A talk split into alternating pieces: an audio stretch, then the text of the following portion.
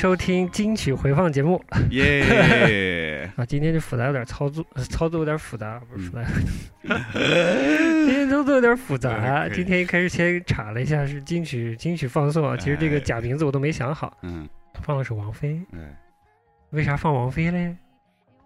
难道是为了是为了听王菲吗？其实不是，嗯，其实就是因为刚才那句歌词。如果你是玛丽、是朱莉、查理还是版版本龙一会不会有很大关系？有关系吗？这就是顺口吧？嗯玛丽、莫呃，玛丽、朱莉、查理，版版本龙龙一押了个韵啊，押了个韵而已。这林夕写的词。呃，这是两千年的时候，嗯，嗯，其实我们今天节目要聊的是版本龙一。啊，哎，来，杨老师重新给开一个。哎，大家好，我这是老杨，这，是一画一画，我哎是老杨。啊哎，你名字今天叫啥？我叫延音踏板。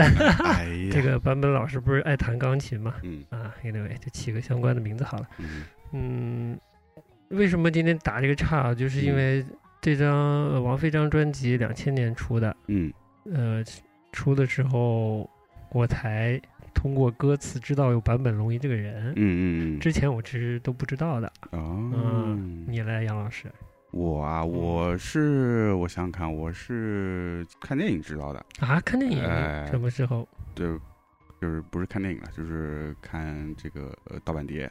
啊？没关系，我懂。嗯，对我我我差不多是高中时候知道版本龙那比我早。嗯呃，高中但也差不多快大学了，就高中我快毕业那会儿，嗯那段时间反正看开始看就盗版碟开始多了嘛，不是嗯，嗯、看片会比较多，因为周围朋友啊什么的也会看一些这种所谓的文艺片儿，嗯哎，然后那时候有段时间就是呃有朋友有周围同学说，哎那呃大岛渚电影很牛逼，哎看看起来看起来，嗯。然后就推荐了一些，当时就看了像那个《感官世界》嗯。包括那个战场上的劳伦呃斯战场上劳伦斯，包括嗯后来那个语法度，哦，哎，然后当时就是看那个战场上的劳伦斯，嗯。就知道坂本龙一这个人，啊，哎，因为其实那个片子里面就是我相对熟悉的，呃，还挺多的，比如嗯像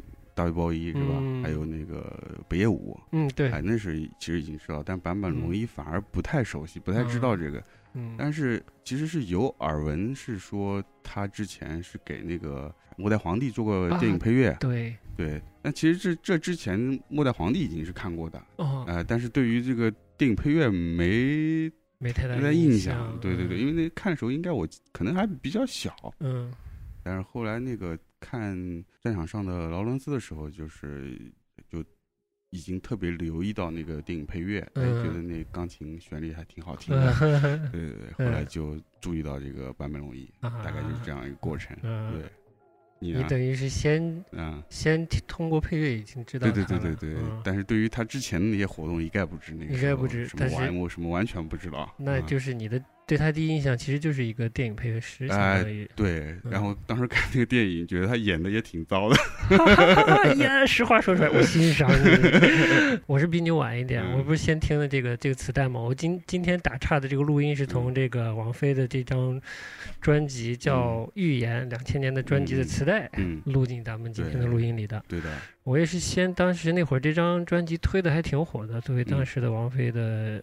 不知道隔了几年又出专辑了，天天后出专辑了，所以各个媒体啊，像电视上、广播上都推的蛮多的。嗯。所以就听到这首歌了，知道有这个，突然跳出了坂本龙一这个名字，嗯。很很有神秘感觉的，嗯。一定是很厉害的人，但是也没什么机会接触到他的任何作品啊，嗯不了解这个人到底干嘛的。嗯。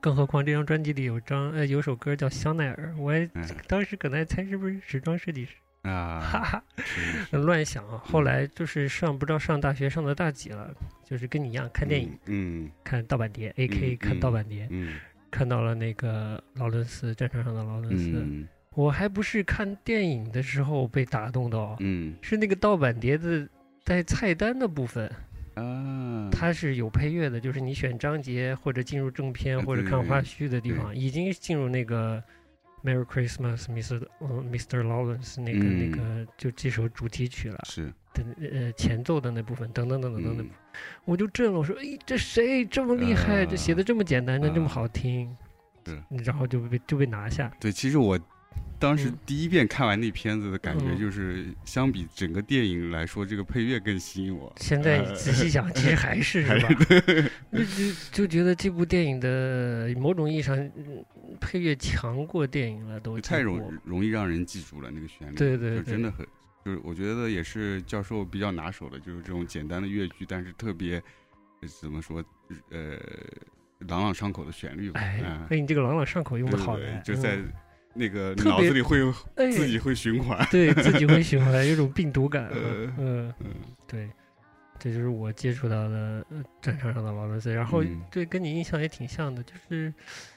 这个电影看的时候，感觉有莫名有点舞台剧还是什么样的哎，感觉，对对对，是，就是不是特别真实的感觉，所以也不敢评价两位超级明星的演技了。我操！但你说实话了，我也觉得当时觉得有点硬啊，那个演嗯的。但看看坂本龙一当时那个那个腰的样子，还是有点折服，啊，对，这两两位都是妖人，那都都够妖 的。嗯，对，大概是这样的。要要要要插个进去吗？行啊，你插，那插呀，嗯，那我就走个 CD。走个 CD，好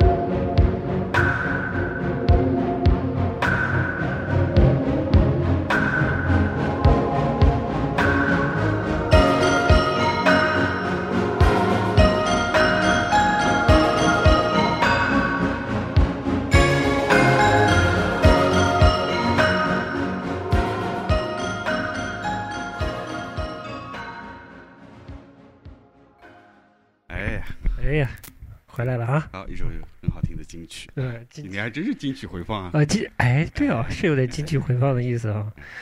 这首歌也算是教授弹了一辈子的歌啊，呃是不是？呃真的 真的就是有机会逮到钢琴，就是这这首好像逃不掉似的逃不。了。嗯嗯，确实好听。就说为什么聊坂本龙一好了？其实是我提起来的。我就是之之前去香港看了他的那个最近的那个纪录片嘛哦，，Coda 呀还是什么，就是中章中章嗯然后我就觉得挺有意思的。嗯我就问你这个有没有的聊啊？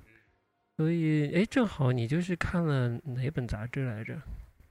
哎呦，这叫 Switch 吧？好啊像是 Switch 嗯，Switch，嗯有，而且应该是去年的还是，哎好像是去年的那个还是前年的一一期，嗯，有介绍一些版本容易的，呃，有他一个专题是吗？专题，嗯。啊，应该是一七年的，就是他应该是他那个这张专辑发售之后的，嗯。嗯，出的那个一个专题介绍，嗯，就看看到那个文章，嗯。对，然后正好就说到说，哎，正好今年是那个谁 YMO 的这个四十周年，啊，对对对，成军四十周成年，军四十周年，嗯正好借着这个机会，我们也重新来听听坂本嗯龙一的音乐，然后我们嗯。就随便聊聊，看看有什么哎，我们俩相互都哎挺感兴趣的点，嗯我嗯觉得这个会有意思一点。嗯，对。但是你当时就看了杂志后，有一个点，就是坂本龙一跟艺术的关系，然后提到一个关键词嗯，叫物派，啊，对我觉得还蛮有趣的，我们后头可以对，后面可以聊可以，展开一点，是对吧？？是是嗯，其实哦，我跟你说一个点好了。嗯我都那是上大学的时候看看盗版碟、看嗯电影知道他了，嗯终于知道坂本龙一是谁了。嗯然后到了工作的时候，呃，到了上海了，嗯就是呃那会儿可能网络也发达了，就发现坂本龙一是个热词，嗯，我也不知道啊，我现在概念不深了，但是好像这个人蛮热的，嗯，但是不太容易听到。你除了网上下载买碟是不容易的，而且是淘宝还是打口碟，其实量比较少，而且被炒得很高。嗯当时在在做一个电子杂志的时候，要嗯拍、呃要拍一组照片，去一个摄影师的那个租的小洋房 studio 去拍照片，他就墙上挂了个母鸡的那种你知道的那个播放器，嗯，经典的 CD 播放器，然后放了一张坂本龙一在上面。嗯，那个 CD 的盒子放在下面，我看哟嗯。坂本龙一那个封面还是挺妖的，他化了妆的啊对对某一张，对啊，我知道，呃，嗯。我就觉得哎，好高级，就嗯不知道为什么，就是莫名觉得好高级啊。呃但是就是没也没什么机会买到他的碟或者听到嗯，就他对我来说一直还是一个比较神秘的人物。嗯哎说起来是是蛮有趣的，就是坂本龙一其实在，嗯就是在国内就是那你说那段时间就开始知名度越来越高了，嗯但是但是很呃很有意思的是说他怎么就被人关注到，就像你说他的音乐其实也并不那么容易在国内被听到，然后我不知道是不是主要的一些影响还是通过他做电影配乐。我也觉得，嗯，因为他毕竟做了一些还真的是蛮不错的一些电影的作品的嗯配乐，嗯嗯，因为包括他的音乐专辑啊和他现场演出，在国内基本上看不到的，嗯，对的呀，应该是没有在国内活动过吧？可能是就是张永代不是说嗯，有一年来过一次北京嘛，嗯好像是这样，嗯但应该再没来过其嗯他的演出了，就来过嗯一次演出。嗯还是因为他呃网络的发达以后，他的一些视觉形象被传播过来了。嗯那会儿 YMO 不管 YMO 还是他自己，还比较注重视觉的嘛。就那个年代的嗯不，其实不光那个年代了，但是他的视觉是蛮强的，从专辑封嗯面到他个人的装束啊之嗯类的，嗯，也挺强的。小伙长得也倍儿帅嗯是吧？可能也也形成了一些亚文化偶像的嗯气质。嗯，有可能，我是真不知道，反正他就逐渐的这个神秘感形成了。嗯。嗯，那之后你你有听到他什么作品吗？印象比较深了，就是在看电影之后了解这个人吗？在看电影之后，我想也，我觉得跟你差不多，就是也嗯没有。其实我是看电影之后，就是反过来去去了解这个人的话，我其实就一开始是从 YMO 开始的。嗯 YMO 开始，然后就听了些 Y YMO YMO 早期的一些音乐嘛，嗯。哎，觉得哎还挺有意思的，嗯呃，就是跟呃，就是把自己置身于当时他们创作这个所谓的七八十年代那个阶段来听他们那个音乐，觉得哎还是挺你这人太懂事儿了，你说。你说下去，对，就是感觉哎还挺挺新潮的，因为那时候你嗯。其实也听日本流行音乐啊。嗯。你就跟拿他们音乐跟当时日本流行音乐呃放在一起比较，还那还是挺突出的。你说跟小志哲在包括其他的那嗯。些，对，跟那些 J-pop 放在啊一起还是嗯。蛮蛮大区别的，我嗯。觉得，嗯，所以就还是有一些比较深的印象。然后再往后哦。到他个人的音乐的话，其实倒还好，没有说特别多的去了解到了，嗯。嗯，那反而是后来因为那时候得咽喉癌，对，那比较后期了。啊比，较后期，包括嗯。他参加了一些社会活动，嗯。嗯，就开始又重新有有有一些关注，然后又嗯开始回来听他之前的一些音乐专辑，嗯，对就是大概是这个是这个脉络，对，啊，我是当时看完电影过了一阵子，不是就咱们之前聊盗版，开始嗯。使用这个分享软件嘛，嗯嗯稍微听了点儿 YMO，我就不像你这么懂事，我只是把自己扔到七十年代去试图去理解啊，我就乍一听，我觉得不是很好听的，嗯嗯就也也不时髦啊，咋这嗯。么评价这么高呢？啊，我就有点放下了，嗯嗯嗯，然后就不理解，嗯。后来又是渐渐的，又过了一些年，嗯开始有虾米啊这些这些所谓的免费的流媒体平台了。哦那也蛮厚的，啊，就比较厚了，嗯嗯然后有大量的他的作品、个人作品啊什么的就被上传上去了。嗯我就听他个人的这个，呃，像呃钢琴独奏曲啊这一系列的嗯比较偏个人创作的感嗯觉的东西，嗯我一听，嗯，还蛮好的。嗯台湾出版了他的一本相当于自传啊，啊，你有印象吗？呃对，叫做音乐季，呃，自由季音乐还是叫音乐季自由？哎，anyway，嗯，就大概是这个名字。对对对啊，正好当时朋友去台湾买了本回来，然后我就看了，我才发现他这个时候都已经很晚了，才知道他嗯。其实是这个古典的科班出身，嗯就是就是古典的底子。其实他就是换种语言说他，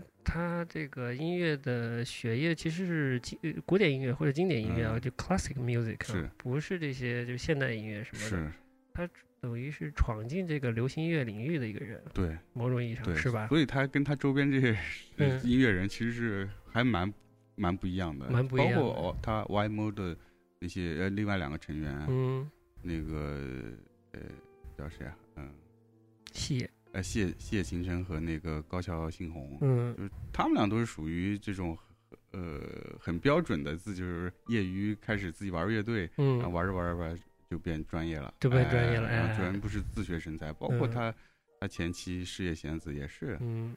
所以他他其实那个自传里面有有说到，其实他蛮蛮佩服身边这些音乐人的，对我也有印象，对，嗯因为他是他说他自己是花了那么久的时间去学习，从小练琴，嗯然后学作曲，嗯然后才掌握了这些音乐的知识。嗯哎，然后他身边这些朋友，对，哎，就就自学成才，就是对对对哎就达到跟他可以沟通的一个音乐的水准了。对他还蛮欣赏的哎，他蛮欣赏的，对对对他就说他自己啊，又是很扎实的基础，对吧？练琴练那么久很苦，又要学乐理，又要学编曲、和弦，甚至这些最基本的东西。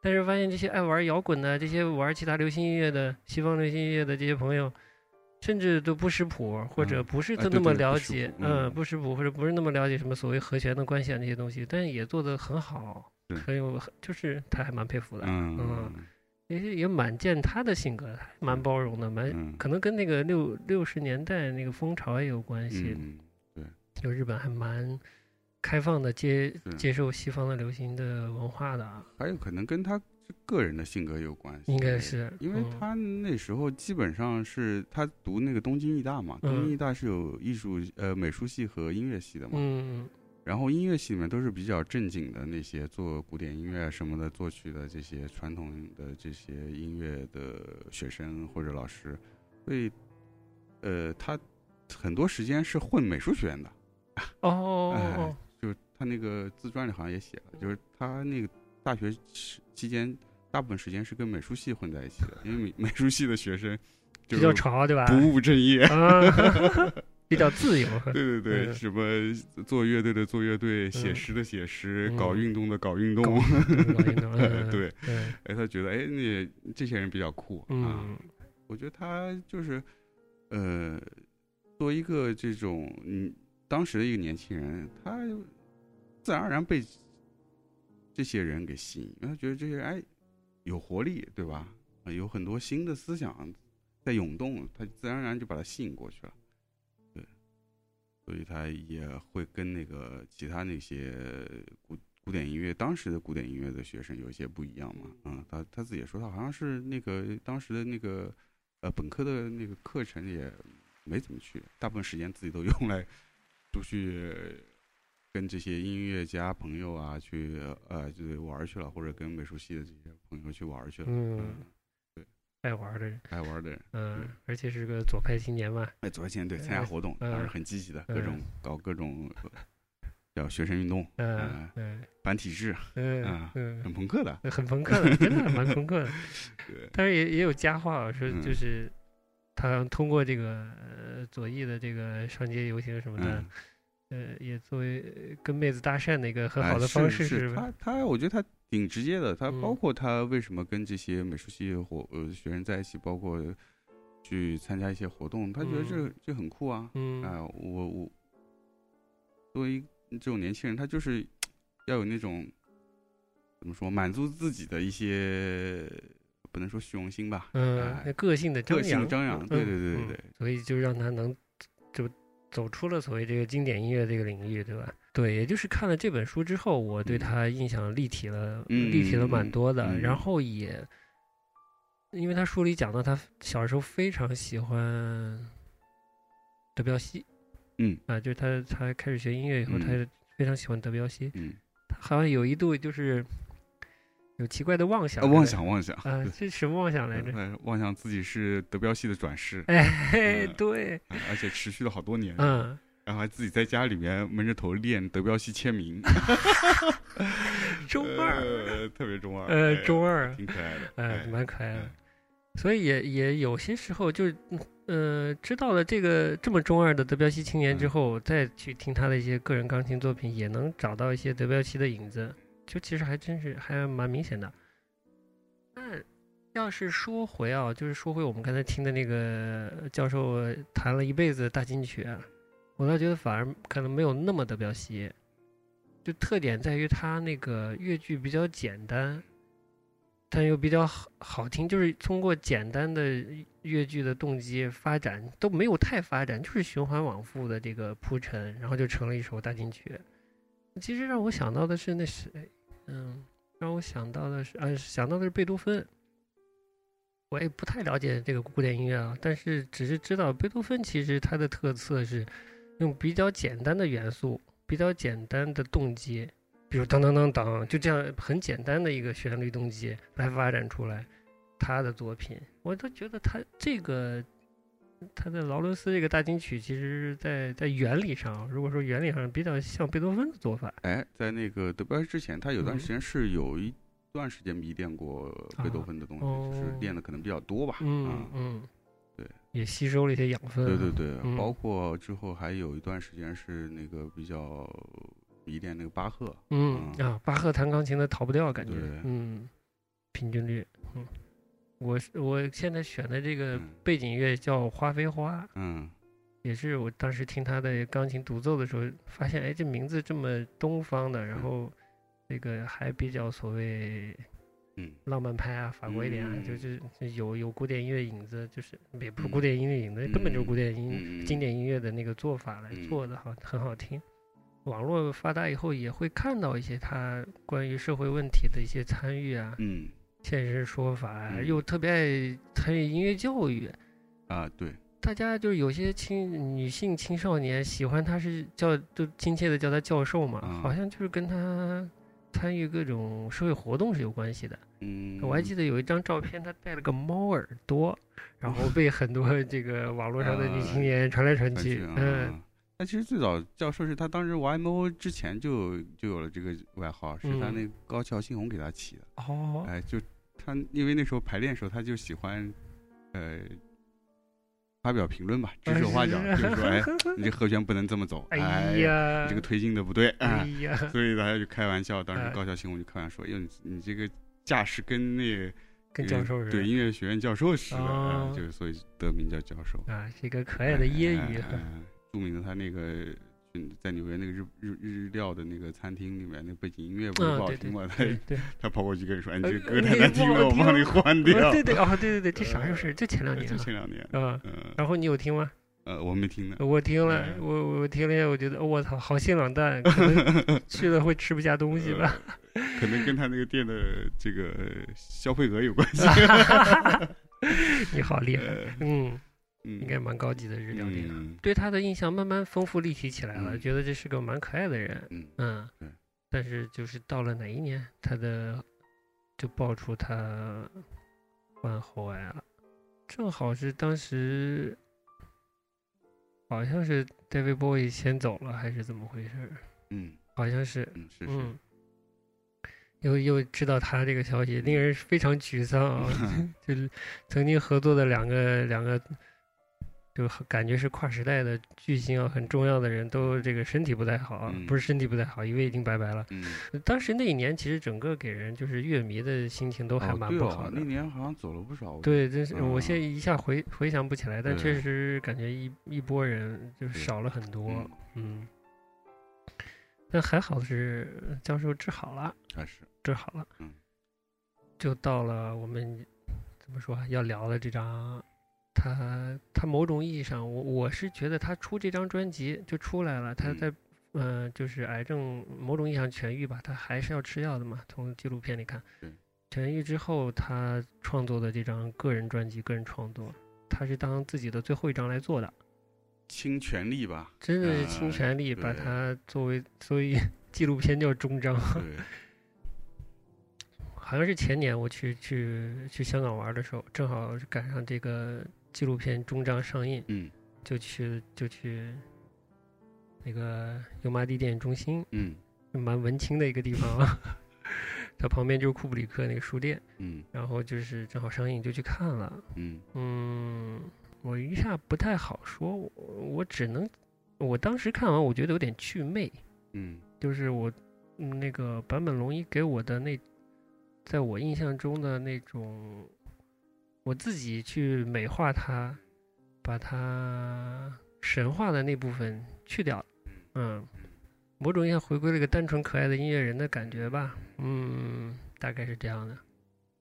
我印象比较深的啊，其实就是呃，有一个点是他 YMO 时期的，嗯嗯，我觉得我突然就是看了那段那段最祛魅，就觉得他还是蛮简单的文艺青年的。嗯就七十年代经济腾日本的经济腾飞嘛，嗯。然后东京变成了国际级大都市，嗯。呃，整个日本的科技也是飞速发展，嗯。然后他就作为一个文艺青年，产生了怀疑对当时的这个嗯。日本，然后，所以他有点前后矛盾，在那个时期，嗯。他一边是质疑这个科技啊、经济飞速发展对人造成的影响吧，嗯但他做的是什么呢？就是，呃，疯狂的也不算疯狂吧，就是很充分的使用科技，嗯。啊，嗯。像效果器、电脑编程这些东西，嗯里面有个小片段，他就表表示，呃，就是嗯，演示他在弹奏的时候这个速度，弹奏的速度，嗯。他不断加快，但是他到他极限的时候，他就说啊，这里我弹对对太快我就弹不了了，哎只有电脑能弹了。嗯。嗯，那就看到那段，我觉得好可爱，这嗯。这就是大白话点，傻逼文艺青年，一边呢有这种反省，就是嗯。对对科学、经济发展、对人的生活的嗯改变的一个一一种反省的态度，嗯。一边呢一边呢又是拥抱技术来创嗯。造新的音乐，它实际上就是把日本的这个或者说东方的音乐和技术先呃相结合，然后推嗯。向了西方。我倒不觉得他对当时的这个经济腾飞带来的所谓的社会的异化或者怎样做做出了什么这个他正面意义的回击啊，或者反应啊。嗯嗯，应该是没有，在那个嗯阶段，我觉得他还没有到，嗯那时候他真的还是一个比较单纯的文艺青年，呃嗯，就是喜欢音乐、电影、文学这些东西，哎，就是特别想要表现自己，对。啊，年轻人嘛，啊，对对对，尤其画的那个嗯。很二的啊，那个眼妆，嗯，对的，接受嗯采访，嗯，嗯。可爱是可爱的，就傻乎乎的有点，嗯，对，就是有很强烈的表表现欲嘛，有很强烈的嗯。表现欲，对的。但是他们运气也很好，就是成了，成功的打入了嗯西方的音乐音乐语境吧，嗯。某种意义上嗯。说，是不是？是嗯。是。但跟中国是有时差，中国那会儿不知道在干嘛的，七十年代啊，他们那时候正好是日本发展到一个非常顶峰了，顶峰的高度，嗯，对它的经济技术都已经到了全球顶尖的水平，那这时候它的文化就也需要一个出口来嗯释放掉。嗯所以当时除了 YM，就是 YMO 其实是一个日本的音乐的一个代表，嗯呃，走出去了，走出去的包括同时，嗯其实当时也有很多呃别的艺术呃艺术门类的，嗯，比如说嗯那个呃叫啥，嗯，时尚也是当时已经很、很多。哦。川久保玲啊，什么什么山本宽斋、啊，这什么宽斋，对，嗯。还有那个 Kenzo，Kenzo 啊哇，高贤高什么贤三啊，嗯，嗯，对，然后还有那个那个谁，嗯，三宅一生，三宅一生哎，嗯，那时候就是他们是属于也是一个，呃，就时尚这块的尖兵啊，就是嗯。把日就是就是作为一个像突围一样的一个嗯，一个动作吧，对，有前有后，山本耀司跟这个川久保玲是一波的，对对对嗯，有一些早一些，嗯山本宽斋他们可能早一些，嗯所以就音乐上就有像，YMO，YMO 这样的，哎，嗯就是就巧了，正好那个那个时间点需要这样一个嗯。代表性的人物，哎，嗯。正好他们就出来了，然后嗯。他们的东西又是，呃，有这些西方的这种怎么说，嗯，西方的前卫的元素，元素，嗯前卫的元素，然后又有东方的旋律，对，然后又有一些。呃，高科技的手段，嗯。哎，这些综合的因素，加上嗯。他们以及这些视觉上的一些呃表现，嗯。让他们觉得，哎，突然就脱颖而出了。脱颖而出了，嗯。是，其实刚才之前聊到说，他们对于就是视觉，呃，语言上的这个表现，啊嗯其实原先坂本龙一其实是很土的一个人，哎呀，那只有你知道，来讲讲看，就是讲讲看，他其实对时尚啊这一块儿啊都没有什么呃不敏感非常不敏感。嗯当时他已经开始作为一个呃录音室音乐音乐乐手，嗯在打一些零工，就参与很多一些音乐人的呃，呃当乐手配乐，对配乐，嗯呃，专辑的录制的活动他都参与了，包嗯括他接触了很多音乐人、诗人、什么画家，嗯。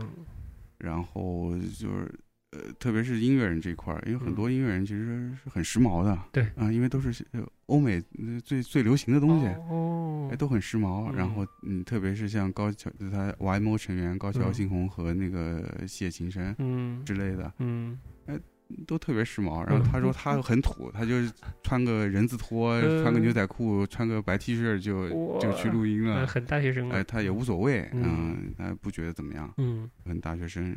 呃，后来是因为组了 YMO，YMO 以后，包括他在 YMO 第一张专辑前发了第一张自己的那个专辑，个人专辑那个呃千刀嘛，就是啊，签到刀 Thousand 啊 Knives 是吧？对他个人专辑，对啊，第一张，他整个的视觉的呃形象啊，都是那个高桥幸宏帮他做的。哦嗯，，他其实，在时尚这块儿一样是受高桥幸宏你比较大。不说我不知道啊。对所以他在这方面能跳脱是靠他的朋友，对啊因为嗯高桥幸宏当时是自己除了做乐队以外，自己有自己的服装品牌。我的个天，好吧，然后当时他就是做自己那个呃坂本龙一做第一张专辑的时候，要做那个封面的这个服装造型嘛，是高桥幸宏带他去那个哪个哪个哪个，反正也是知名时尚品牌店里面帮他选衣服，帮他选了一套，嗯然后才拍了他那个封面。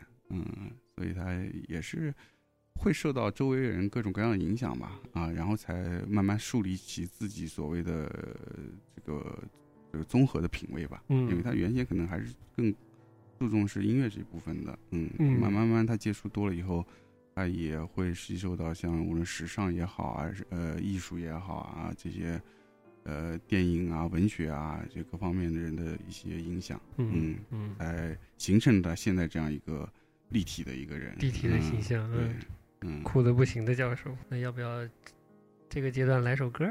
前面聊到他那个参加呃那个纪录片里说到他那个用那被海啸摧毁的钢琴嗯弹奏的那个歌嘛，嗯、啊，就呃他的那个最新专辑里的作品，嗯对，那个那我们就放一首这个一七年这张异步里面的第四首歌，嗯，，Zule，就是啥意思？呃错位。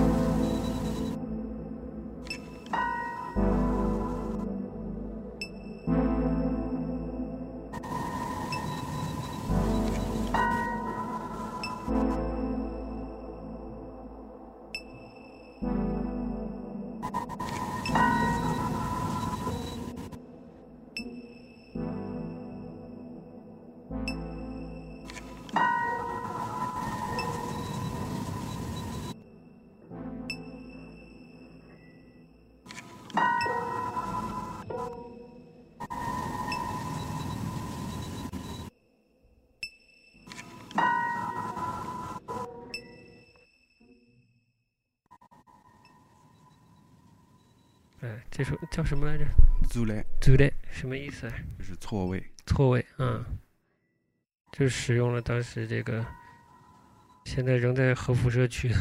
对，他当时进去是穿着防辐射的衣服进去的，嗯嗯嗯，很棒的一首歌，我觉得。嗯，是吗？来聊聊就是。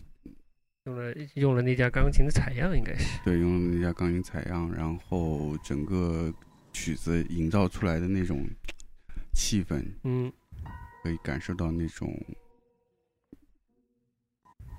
所谓灾难之后的那种，或者是甚至是灾难当时的那种，呃，怎么说？嗯呃，紧张、恐惧的那种气氛，嗯，我觉得营造的营造的还特特别好。嗯，不愧是做电影配乐的老手，是，对氛围感蛮强的。嗯嗯，其实其中也听出来一点点所谓误派的感觉啊，嗯我有点瞎说了。你，你也不妨聊一聊这个嗯坂本龙一跟误派是什么关系？其实误派有点陌生啊。嗯，坂本龙一个人的音乐其实是两分两个主线，一嗯块儿是电影配乐，嗯一块儿是个人的创作。嗯那么这两部分对他来说都蛮重要的。嗯当然他他走向电影配乐其实是一个比较偶然的机会，是吗？就是当嗯时那个大岛渚想请他去参演那个战场上的劳伦斯，他也蛮要的，哎，你说还蛮要的。嗯然后大岛渚那时候已经是成名的大导演了，嗯，他也就是刚刚出名的一个音乐家吧，对刚刚出来的一个音乐家。嗯，大岛至少跟大岛渚还不在一个水平线上，是不是这个感觉？是是，而且当时他是对大岛渚还是非常崇拜的，嗯非常崇敬的，因为他嗯那时候也看过之前的大岛渚的一些电影作品，嗯所以也特特别喜欢这个导演啊、嗯然后当时约了见面的时候还很非常紧张，还是一个见偶像的一个心情。哦，结果见面，大岛渚直接开门见山就说：“哎，我希望你你参与我这个电影演一个角色。”啊，然后他也不知道怎么就说没问题，但是我要写，我要做电影配乐。然后呃大老朱就当即就很果断的就答应他说好嗯行嗯。啊，他也一下很吃惊，嗯。他说呃他自己觉得这个导演还是非常有魄力，然后就这样开始创作他第一个算是他第一个电影配乐的作品吧，嗯嗯。嗯。啊，之后因为这部电影的关系，他去到那个，因为这部电影是参加戛纳了，然后在戛纳就认识了那个，嗯，末代皇帝的那个导演，被托鲁奇还是？谁哎？，对对对对，然后嗯。因为这个关系就认识到一些电影圈的朋友，这些导演，哦，其实他的电影配乐生涯是这么开始的哎，，这么开始的哦，哎，当然当时他只是刚做了第一部电影配乐嘛，所以也还是属于新手在电影配乐这块儿，嗯。也，嗯当时这些当然这些关系就是在那时候已经认识了，嗯嗯，然后嗯。之后随着他慢慢慢慢做了一些电影配乐，积累了一些作品之后，开始有这些知名的导演陆续找到他，嗯，对，所以，哎，我不知道你电影配乐你对他电影配乐作品有什么比较印象深刻的？印象深的啊，嗯，真的最深的还是劳伦斯，劳伦斯，嗯，嗯，特别厉害啊！嗯 不是说看 DVD 菜单就已被被拿下了吗？嗯 其他的啊，其他的都不是特别深，我觉得，对我来说其实当时是，呃，因为盗版碟时期嘛，也嗯看了好多北野武，当时对那个时期对久石让倒反而印象特别哦深，是，嗯，对哎，对哦，那时候久石让的风头也很近的，很近的，嗯。而且他们嗯某种意义上有相似之处，都啊。是越剧写的漂亮的人，嗯嗯然后传送又由于是动画片配乐，就是嗯。或者那些北野武那种诙谐的嗯。电影，或者嗯呃不能说诙谐的电影，就北野武他本身比较长期跟他合作，嗯。再加上宫崎骏可能也相对长期跟嗯，嗯久石让久石让合作，嗯呃，电影创作者和配乐创作者的性格不断的叠加，他嗯。印象会给人比较强烈，嗯所以就对久石让反而他的音乐风格的印象很强烈。嗯。嗯、当时也不知道坂本龙一是学古典音乐出身嘛，嗯嗯、所以不太了解他到底有什么音乐风格，嗯只是对当时劳伦斯印象特别深。你呢嗯，我也差不多。嗯就其实他当时那个《末代皇帝》的电影配乐是拿了呃奥斯卡。但说实话，我真的是因为真的那篇看的比较早，后来嗯。也没再看，所以就不是不是特别深印印象不深嗯。我对那个末代皇帝嗯。的配乐印象深是，有时候会看花样滑冰比赛，嗯。特别，就中国选手还是还是就是那哦。些可能外国选手嗯。选配乐的时候都会选到《末代皇帝》里的配乐，嗯，然后就会有一些中国媒体那就拿来会说，哎，就拿唐乐嗯。说事，然后又嗯。说啊，最好听的唐乐其实是外国人写的。嗯。我当时还以为就是坂本龙一写的呢，嗯。就后来才发嗯。现，蛮后了，发现这个呃末代皇帝的配乐是不是他一个人写的？嗯。就是有那个 David Byrne，嗯嗯呃，就是那个 Talking Heads 的主唱，跟他一起合作，好像还有第三个人，我印象不深了，嗯，好像还有一个日本人，是吧？嗯，其实最经典的那种有唐乐风的部分嗯。是 David 同学写的，不是版本同学写的。嗯。坂本其实写的是更现代西方的那些段落。啊，嗯，这个误会我都过了很久才才就嗯解开，嗯。而且你也听得出来，这个就是他不是特别不是特别擅长写民族风的人，啊，对吧？他还是嗯、呃西方经典音乐的底子。嗯，那说到这个民族风，其实他有段时间对民族风还蛮感兴趣的，嗯包括他大学时期，嗯那个时期他其他很多课都没上，嗯，但是那个民民族音乐那个老师的课，他好像是基本上没拉。是这样。啊因为他那时候也年轻嘛，就觉得嗯西方音乐到头了，嗯哎，嗯这个这个东方的这种或者是异域的这种呃音乐，会是一个比较呃新的一个未开垦的一个地未开垦啊，呃嗯，民族的就是世界的哈。他也真的是蛮矛盾的。其实他那时候大学时候参加这个学生运动，不是还反对过那个吴满彻嘛？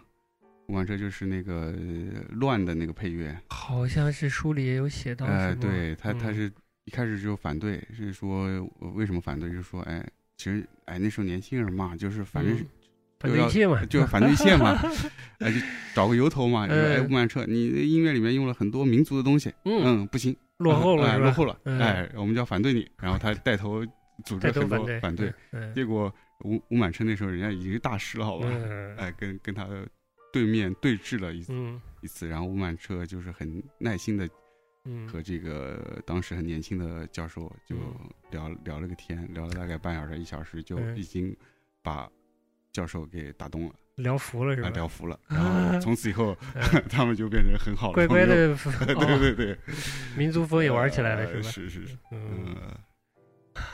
还有这么一出呃，挺有意思。但其实我觉得这个坂本龙一他自己这个音乐啊，无论是电影乐还是这个他自己个人作品，其实也是一路受到很多的影响。从最早他那个我们前面聊他受古典音乐的影响，包括嗯当时这个欧美的呃流行音乐，甚至是不是所谓的摇滚音乐，开始在日本也受到欢迎。对，所以像 Beatles 啊，嗯像 Rolling Stone 啊，嗯他都开始接触，而且都挺喜欢。嗯嗯，无论是古典音乐还是这些流行音乐，他也接触到一些现代音乐，嗯像嗯，那个 John Cage 啊这些，哎，极简主义理解，嗯也他也受到影响，嗯包括还有什么爵士，呃，嗯自由爵士，那时候嗯他也也听，因为他那时候参加那种学生运动，他会嗯去那些所谓的。酒吧、咖啡，哎、嗯就是学学生运动的这些成员经常聚集的呃呃场所，然后那些地啊方就会放很多像爵士啊，或者嗯反正欧美的这些音乐，嗯就嗯，开始接触到，然后嗯也受到这些的影响，当时爵士在音乐形态上好像还比较先锋，比较试先锋验比较比较多，年轻人对这样一些新的东西有一些革命性的 这种呃先天感兴趣，对先天感兴趣，所以嗯。就是也会信到他，嗯啊，以及电子音乐，包括嗯。合成器音乐，他也是在一个就是音乐飞速发展那个年代吧，尤其是是。在呃日本的那个那个时期，嗯。接受的东西非常多。嗯。那就是我刚才瞎胡说啊，我说听那首那首嗯。第四首嗯《租雷》啊，嗯就是有一点误派的感觉。是这雾是派是怎么回事？嗯，误派是这样，就是他因为从小就是文艺青年，因嗯为从从小学音乐嘛，所以就是文艺青年，而且嗯而且他也接触的呃兴趣很广泛，那就是说到艺术，就是艺术他也是接触的比较多，嗯啊而且对他之后音乐的创作也是有很明显的一些影响的痕迹。嗯对，嗯嗯，他最早，因为刚刚说他那个跟那个大学时期都是跟这个美术系的人混嘛，对对 对对嗯那自然而然接触到很多哦画家嘛，哎呀，这个切回来了，这个逻辑哎通了，哎，就是嗯。就接触到很多艺术家，那么嗯那自然而然会接触到当时在所谓的这个艺术圈或者是院校里面，哎嗯，特别流行、受欢迎的一些艺术的门类吗？对突跳的，因为还是年轻，所以他还是对新的东西比较感兴趣。感兴趣。这所以一定的对，嗯。一开始就是超现实主义，到达达，到后来的那个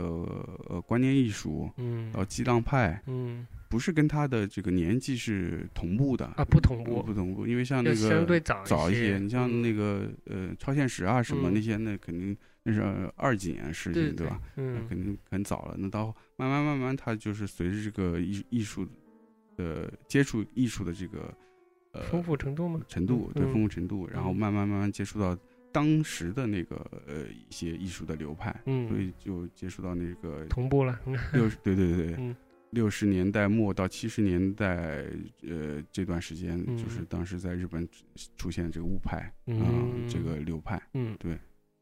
嗯、而且这些刚才说这些艺术的流派对他的音乐也是有一些呃很直接的影响。嗯，对，嗯、我觉得咱们可以先插一首歌，我们插一首坂本龙一的第四张专辑叫《音乐图鉴》里面的一首歌嗯《A Tribute to NGP》。，NGP，NGP 是是什么呢？是白南准的缩写。白南准就是激浪派的代表人物之一。嗯，嗯那么呃，主要是以影像为创作手段的，嗯，是嗯，特别先锋的一个影像的艺术家。是不是算是开创这个影像艺术的？对，应该可以这么说吧。嗯嗯，那我们来听首教授致敬白南准的啊、好嘞，这首歌。Okay.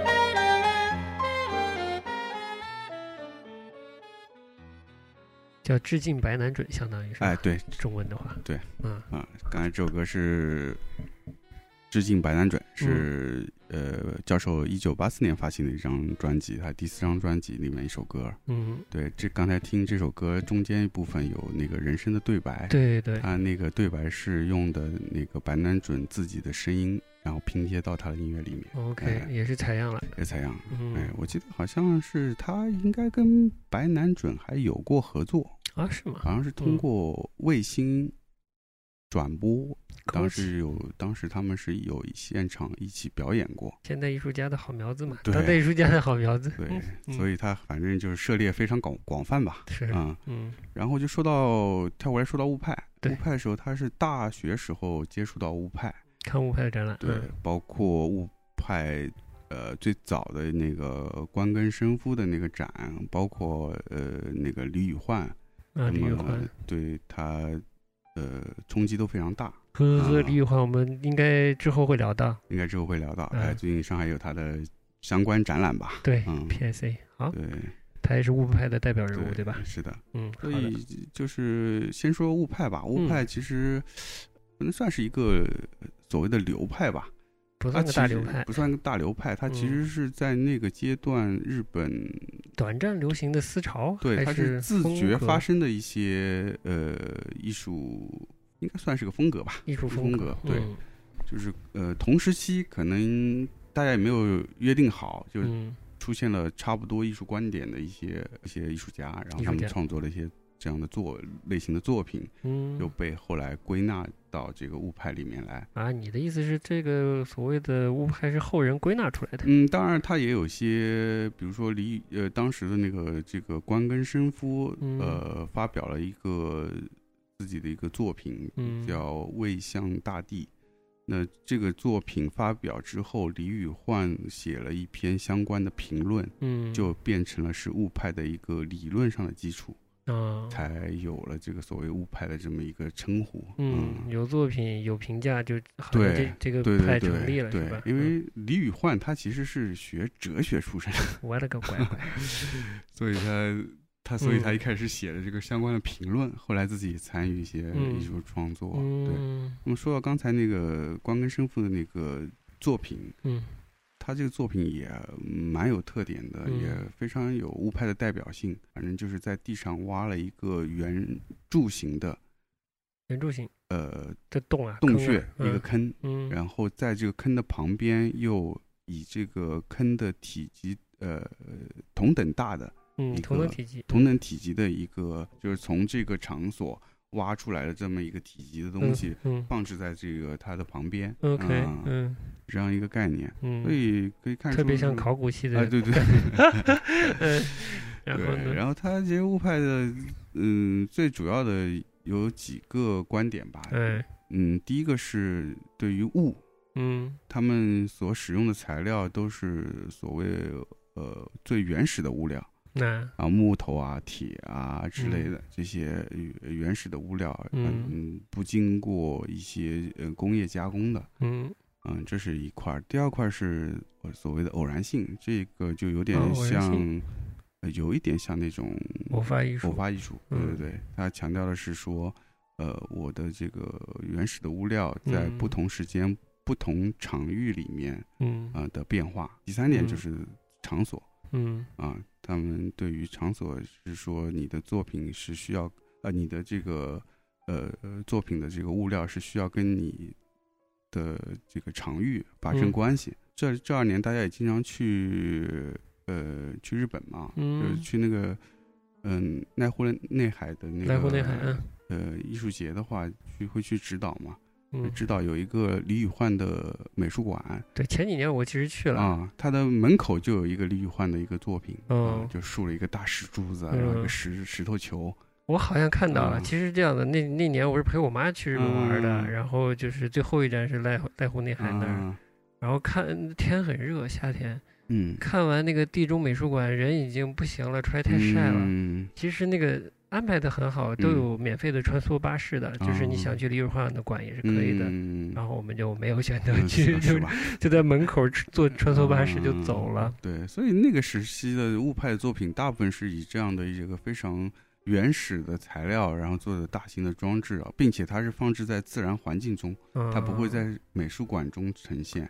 还好我没带我妈看，嗯我妈肯定看不懂。啊，雾派是什么？呃对，嗯呃，说回到坂本龙一的影响，是说他的音乐，特别是这张异步里面，他有些概念是引用到了雾派的一些东西。嗯，比方说他对于这个所谓的这个，呃，他的声音，嗯。在那个纪录片里也可以看到，他使用了很多采样的方式，啊，采样这种采嗯样他采的是很多是自然物呃发出的声音，对他跑到一个很破，呃，不能叫破旧的森林啊，就是嗯有破旧物体的嗯，残留的森林里去敲敲这，啊，敲敲那，儿，对对对，各种破烂、破玩具什么的敲一敲，发出不同的声音去采样。对，包括不嗯是还有个镜头是他带了一个啊水桶，那个水桶，到到那个下雨的下雨的时候，雨呃，听那个雨滴到水桶对水桶上打到水。桶上的声音，他把它采样下来，嗯，嗯，他当时变成了个嗯。采样狂魔，我啊都觉得，嗯。什么都采，嗯。呃，以及他那个，嗯，刚才我们播放那首歌里面，他用到的那个，呃，被海啸冲过的那个钢琴，嗯，嗯，他想到的那个概念其实也是跟雾派有关，因嗯。为他是他的意思是说，那个钢琴本身是都是一些天然材料，木头嗯。也好啊，对，人工加金属工成那个，对嗯，被人工加工成这样一个一个乐器，，嗯，并且那个音色，其实钢琴本身造出来音色是不是这样的？是嗯经过后期的呃调律之后，才有了嗯它这样的一个音音阶。对，而且他还提到这个钢琴那么多琴弦，八十八根琴弦，是，它其实内部的压力、张力啊，嗯，整个结束结构要承受这八十八根钢筋嗯拉动的，嗯好像有几吨的这个内在的力量。嗯，就他的意思，觉得这个也是蛮不自然的。是的，经过了海啸之后，它对呃，相当于达到了某种自然的释放吧。包括他在呃这张专辑的钢琴演奏的部分，嗯。我们看他后来的那个在纽约的那个现场，嗯。啊它里面其实会有一些特殊的演奏方式，就是嗯，敲那个琴的那个琴箱里面的那个弦对，啊，它其实是其实这这个演奏法本身在音乐里面也是有的，叫内演奏法，好像哦，是啊是有名称的，对吧？是有名称的，对，我但是是很少有人用这样的技法来做。对他好像还比较惯常喜欢这么用，就后期我有看到一些他现场演出会这样敲追求嗯说是这个呃物料本身发出的声音，嗯嗯嗯减少说这个呃人工加工过之后的钢琴发出来的声音。嗯，我觉得这哲学也太朴素了，嗯，所以我其实看到这段，我内心有一点嘲笑你，就有点太朴素了。呃，就是在这个环节上去强调，嗯，人工和自然的话，好像意义没有那么大。嗯它终究还是一架钢琴，嗯它就算是有释放一些内部的这个张力的话，它还基本是一个钢琴的音色。嗯我觉得这个是就是。啊，我就开始胡说了啊！嗯这个就是现当代艺术都是滥觞啊，不是嗯滥觞这词我乱用了，就是贯通的毛病，就是概念先行。嗯先找到概念，然后再以这样的概念附加在这个作品上。嗯即使你没有这个概念，还是一样可以听这个作品，而且一样是很优秀的作品。我觉得啊，嗯嗯嗯，我觉得对于音乐来说还好，有一些当代艺术啊，嗯你不去了解它所谓嗯、呃作者背后的那些哲学或者理论性的嗯东西的话，那个作品真的是对你来说像不存在一样。嗯嗯，是，但是音乐，我觉得反而没有不受这个限制，至少嗯。不会被这种这种概念所折损，嗯，不像那个什么 John Cage 哈、那张 K 是 John 嗯。Cage 没有概念那个东西就真的不存在啊，了。真的不存在，对，嗯。嗯，anyway，呃，这是这是他有观念的一部分。是，嗯嗯嗯，觉得还还有异步这张里面，你觉得有观念输出的部分吗？嗯，还有就是他为什么起名叫异步呢？就嗯是我因为看他的那个 Switch 上的采访嘛，嗯他的意思是说，呃，所自古以来所有的音乐都是非常和谐，嗯就是无论是旋律还是节奏、和声，嗯，这些和谐了之后，它才称之为音乐，嗯它才能悦耳，才能让人供人去欣赏。嗯但是他就想通过这张专辑尝尝试一下，说，哎，我把所有的这些东西都微微的错位，嗯看它成不成立啊，实验实验，嗯对对对。然后话说回来，就是所谓实验音乐，可以做到非常实验。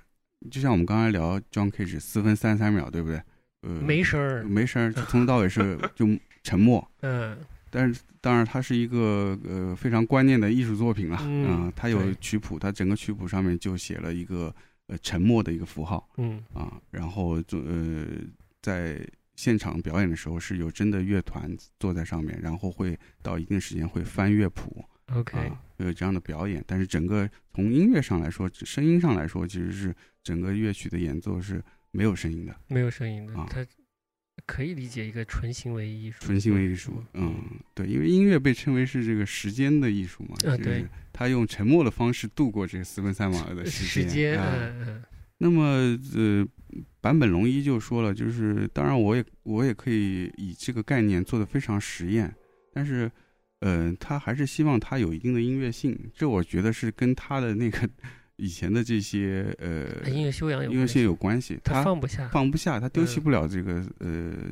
音乐性的这一面。我也谢谢他，对，不然怎么听呃，对对对，很恐怖的东西，我觉得咱俩都听过，他就更不用说了，是是他对吧？肯定听过对嗯所以导致这张专辑做出来之后，就是他也用到了这样一个概念，就是说他把一些旋律和一些节奏，甚至一些和声有一些错位，嗯。但是整整整张听下来，音乐性我觉得还是很很 OK 的，嗯嗯嗯，这点太感谢。对，嗯。所以他就巧妙的做了一个平衡，用了一些概念，但是就是我觉得是有一点怎么说，哎，有一些中庸吧，嗯，我觉得比较中肯。嗯中，他就会有一些尝试的部分，嗯，但是又保留一些他嗯惯常的一些创作音乐的方式，对嗯他的他呃，他最鲜明的优点其实保保留下来了。对，嗯，所以整张专辑的可听性还是比较高的，嗯，嗯，很高。对。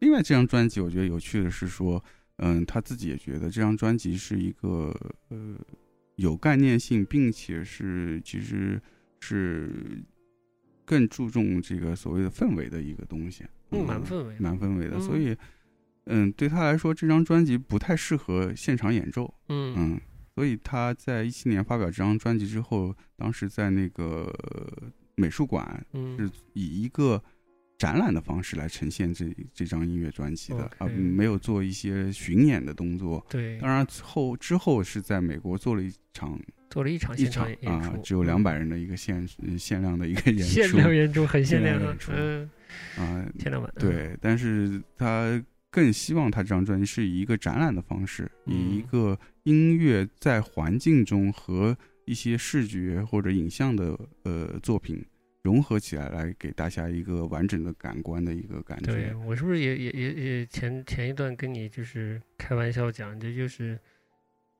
音乐家的艺术家野心，还是怎么就把东西，或者说他某种意义还是配乐，你必须加视觉对加各种东西。对，所以其实我觉得他这个想法也是跟乌派有很大关系。嗯乌派也是强调他们的东西是作品是需要放置在特定的环境中，它才能够成立。才成立，嗯，对，所以它也是有受到这样的影响吧，所以嗯做了当时做了一个叫设置音乐的这个展览。哦，对，当然这个展览我对这个展览嗯。我是我我还是蛮好奇的，但因为没看过嘛，嗯啊，当时在东京。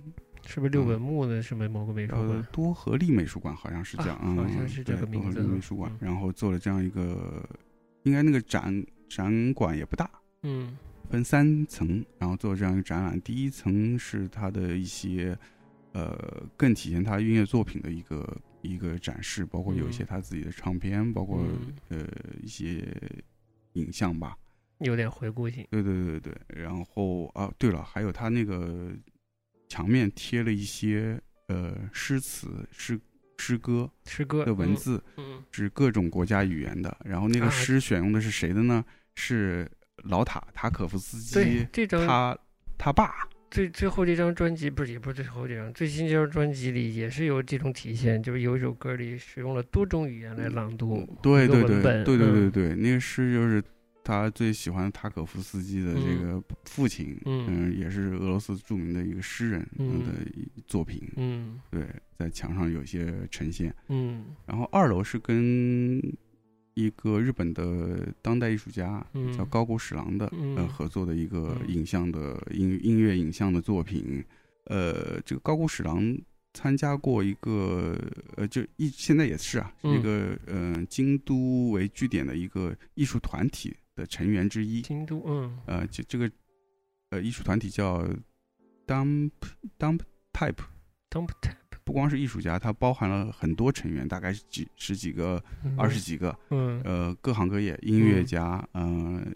呃，包括音乐家，包括艺术家，包括平面设计师、建筑嗯。师，嗯，呃，舞蹈家，嗯。还有什么表演艺术家之类的。文艺圈都揽在一起哎，然后它嗯。是一个不固定的一个组织，就是大家嗯。可能有项目就在一起做，然后可能一一共也没做了几个项目，但是它的那个项目做出来的效果是非常棒的。嗯嗯，大家可以去那个呃墙外翻搜一搜，应该是有的。嗯好的，嗯，就是各种就是舞台表演、声光电、影嗯像、呃嗯音乐嗯啊，嗯特别牛逼，就是都在一起跨领域的一个作品的表现。懂嗯，嗯。说回这个二楼，缩回二楼，然后嗯。所以那个二楼就是这个高谷史郎跟那个坂本龙一合合作的。一个一个系列的作品，还是主要围绕坂本龙一的这个音乐，嗯。所以他的这个影像是辅助这个去阅读坂本龙一的这个音乐的，所以他是嗯做了一些嗯这种数数字的影像，数字啊影像。就非常抽象的一些图形，嗯，哦。对，有些但配乐呢？配乐是专辑里的音乐吗？专辑的音乐，但是因为嗯我没去过现场，所以我不知道这个是确定是哪一首歌。对，然后到了三楼的话是那个阿比查邦，嗯阿比查邦著名的这个导演，这个轮到你说了，因为这个我也没看过啊。哎，我就很开心，嗯就是碰巧知道，嗯就是好像是前年，嗯还前年还是大前年，就是嗯阿比查邦在那个西岸的，香格纳，哎，西岸香香格纳，嗯算是个个展，嗯嗯，也是意外，因为我其实不是阿比查邦的影迷，啊是吧？就是不是带着一个影迷的心情去看的，嗯就是蛮好奇嗯一个电影导演做一个独立的嗯影像展是什么样子，嗯就看了。嗯看到看到下面，先是有些意外，就是看到那个呃英国的演员 Tilda，嗯，Tilda，嗯哎，我说哇，有名流出现，好有趣。然后一点点往上看，等看到呃看到他们的二楼深处的一个厅的时候，嗯，就全黑的，地上就放着这样的这种懒人沙发，啊懒人沙发，嗯放了好多，我就看起来了。然后就这个影像大家可以在网上看到，嗯不妨去看一下。嗯嗯嗯，比较意识流的一个影像，嗯然后配的音乐呢，就是这张专辑里的第十一首歌叫《Life Life》。嗯然后《Life Life》有趣的点就是，也是，呃，坂本龙一加入了这个老塔的文字，嗯嗯嗯然后哦，我知道，就是他还有一些朗诵，对吧？在里有朗诵对对对，哦，第十一首这个《Life Life 嗯》读的就是那个 Japan 的主唱嗯，戴大卫维，希尔维安，嗯，希尔维安，嗯。对，就是他读的。嗯，因为当时看的时候没有意识到这嗯。是、这是坂本龙一的作品，嗯。但是很快就被抓住了。嗯。看了一遍，然后出字幕，嗯才发现写的是这作品好像他呃就是阿比查邦把嗯。他这、这个作品叫异步，然后嗯。出现坂本龙一的名字了，啊我就镇住了，因为其实他他里面还又是有名流出现，嗯，就是有那个西岛秀俊西岛秀俊。嗯。呃，Toyota 也在里面，嗯。好像还有第三个人，我忘记是谁了。嗯嗯但是拍的很好，就是那个嗯。意识流的感觉和、嗯。呃，就是影像的呃意识流的感觉和音乐的整个氛围配合的，我觉得真的蛮好的。嗯。我不知道阿比查邦是不是老塔的粉丝啊，嗯。但是就是意外的收获，看到了这个作品，嗯，嗯，哎，那坂本龙一有跟阿比查邦合作过电影配乐吗？你问的太好了，但我印象里好像是没没有有啊、啊这个不确切啊，就感觉他们俩关系还挺好的，好像嗯经常有一些这种小合作，是吧？所以我就很好奇，他怎么没有在 电影配乐上有合作？对，可以查一查。嗯嗯，从那个点才我才知道，就那嗯个时刻我才知道，我看完了以后嗯我才知道啊，教授发了一张新专辑，啊，你是那个点知道有张新专辑哦？没概念。对嗯，就是，说实话，教授发新专辑，咱这消息也不是特别灵通，不是特别啊灵通。嗯，他本身现在这这年纪，他也不会做非常大的宣传动作了。对，嗯而且即便有演出，也都不是广泛的去告知嗯大家有演出的，是就在当地可能那个演出场地做一些宣传嗯都够了。其实对，嗯，人数也不会很多。对我来说，这张专辑里我最喜欢的作品就是就是这首《Life Life》。嗯啊，或者说另一首里面也有多国文呃语言的那个嗯。文本朗读出来的、嗯，那首，我也是非常喜欢的。嗯就是我还是特别的喜欢里面有文本的那种，嗯。就他的作品里有文本的，嗯。因为他就是他不是癌症之后发最后这一章嘛，某种意义上他当做最后一章来嗯。发行的，嗯。他带着那种所谓死的恳切，嗯呃所谓死的恳切去做最后一张的，嗯就是真的是非常严肃的嗯态度去面对的。但是怎么能表现出这种严肃呢？嗯我觉得这种时候其实文字反而更直接了，嗯更有力了。嗯单纯的氛围可能还不够。嗯嗯这样他一他音乐他自己也不唱是吧？一对他般情况下又不唱唱，嗯对没歌词，对的通过一些文本来，对他把他的那些观念更强的能嗯输出出来嗯吧。因为呃，我通过看嗯那个通过看那个纪录片啊，嗯。就觉得，嗯，说的不好听一点，不音乐或者他、嗯。他熟悉的各种表达方式嗯或者尝试，嗯。不那么容易能带出所谓的灵魂的感觉，嗯。或者那种不朽的感觉，其实蛮难的。嗯。但是通过非常好的文字啊、文学作品啊，嗯。一下就把那个东西更，嗯虽然文字也是抽象的，但是从音乐的抽象又跳出来，相对更嗯具体的表现出来了，嗯那个意象更具体了。嗯所以我我是非常喜欢里面有文字的这部分，嗯嗯，嗯，而且我又说的就是某种意义上说，在教授在西方经典音乐背景，在西方各种影响，他的音乐里面还是日本。啊是。啊，我又我又回到这个话题里来，日本人的东西还是日本，是。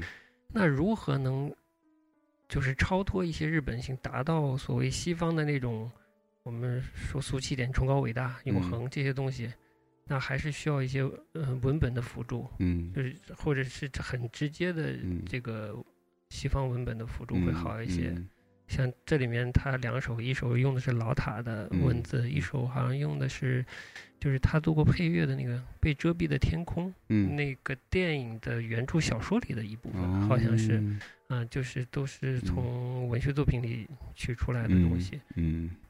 我觉得效果就非常好。嗯。嗯，如果缺少了这些文字的部分的话，我觉得这张专辑的分量会大打折扣了，就会、嗯。就会变成相对实验的一张实验专辑。嗯他那种所谓生死的那种死的恳切的那种感觉，对生命的那些体悟的东西，是很难通过合成器表达出来的。我觉得，嗯，说到这张专辑的话，我的大概感想是这样嗯嗯反正这个教授这张异步的专辑也做了展览嘛，在日本做展，然后去去年还是前年，在在嗯。在那个韩国也做了一次，嗯。应该是那个二点零，二点是在这个之前的日本这个展览之上又增加了一些内容，我好像嗯。是看了一些介绍，嗯，但是具体没看过，非常遗憾没能去嗯现场。嗯。我我个人还是比较对他这个展览比较好奇。嗯，那么那么咱俩不还开玩笑说去去韩国看看的吗？嗯其实也没去。是 但是但是今年有机会，嗯呃，教授是是什么时候来来了一趟北京？去年呃去年年底是吧？嗯来一趟北张友代老师接待的，对，然后感觉是有机会在北京会做一次主题展。有代老师这个嗯微博反映出来是，呃，洽谈已经谈好了，嗯这件事可能已经安排安排上了，啊，就看他们具体的执行对，我了。们就等待他们公布这个时间吧。嗯，嗯，蛮期待的。那今儿今儿怎么？那今儿今儿就聊到这儿。然嗯后呃今天因为也聊了一些教授的音乐，也嗯聊了一些呃影响教授的一些，无论是艺术也好，音乐也好。那么说到了这个雾派，那么最近那个关于雾派的展览啊，其实呃在上海正好也有，嗯，而且不只有，而且俩而且俩儿呃都有嗯关系，嗯还挺密切的。那么第一个是在上海当代艺术博物馆，嗯嗯，近期在展的嗯展览叫《挑战的灵魂》，挑战灵是魂。伊夫克莱因、李宇焕和丁乙。嗯其中特别是李宇焕，他是这个雾派的一个代表人物。那么我还没去，呃，这个何何老师已经去过了，哎我，是岩银踏板已经去过了。呃，已经是台湾去过了。那嗯我们呃，我下周我找个机会去看了以后，我们再跟何我老师其实想跟你一起聊聊。，我其实哎想跟你再去一趟。啊，嗯好，行，那就咱一起去一趟看情。况好，，嗯因为我假期去的嘛。嗯嗯啊不说了，好吧，我们到时候改天再来详说一下这个展览好嘞。啊。另外一个还有一个另外一个相关展览是在那个上海的民生美术馆，嗯近期正好也有一个展是宫岛达南的展，叫如来。那么宫岛达南他也是一个受到物派嗯、非常大影响的一个艺术家，呃嗯，被被人称之说是后物派吧。后物派，啊，至于怎么后，我们到时候看了展也可以跟大家再分享一下。好嘞，嗯嗯呃，那么今天我们就聊到这儿。嗯然后大家如果对我们今天聊的内容感兴趣的，也可以关注我们的微信公众号。哎，我们也会把一些相关的信息贴出来，因为今嗯天可能干货稍微多了一点，干货稍微多了一，点。今，天就没有上戏了那么欢乐，是吧？嗯，对，啊我会尽量把干货啊剪的实一点，是是是，好，我们到时到时候大家可以关注一下，我们嗯。也会之后也会来做一些别的内容的分享。嗯，哎，另外就是我们也特别期待听到大家对节目的一些想法，哎，也欢迎大家给我们留言。对。啊，让我们知道大家听了节目后的感受。对。啊，欢迎大家针对我们聊的内容也有一些交流，嗯，是的，嗯也期待之后跟大家能有一些面对面的交流。好，那我们今天就到这里。好，那最后来首歌，要不就来一个你那个刚才说的那 Life Life。对，最喜哎欢那首 Life Life，好，那就结束今天的节目。嗯，拜拜。拜拜。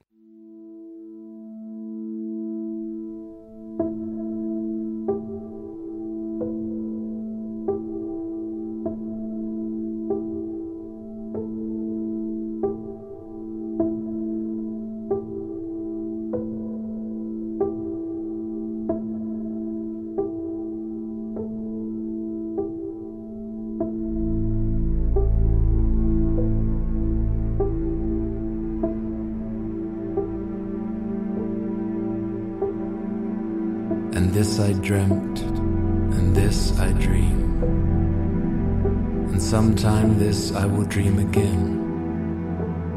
And all will be repeated, all be re embodied. You will dream everything I have seen and dream.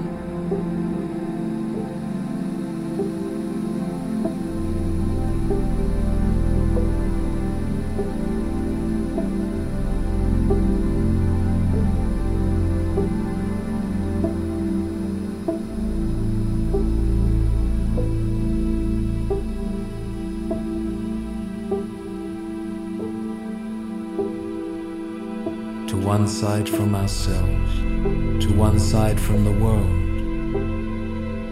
Wave follows wave to break on the shore.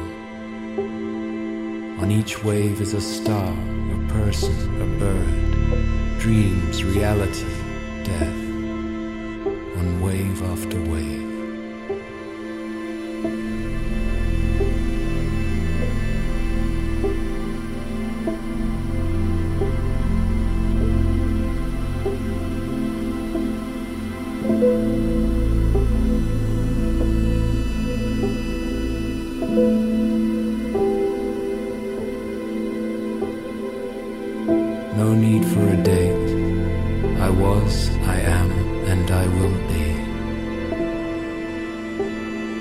Life is a wonder of wonders, and to wonder I dedicate myself on my knees like an orphan, alone among mirrors fenced in by reflections. Cities and seas iridescent intensified.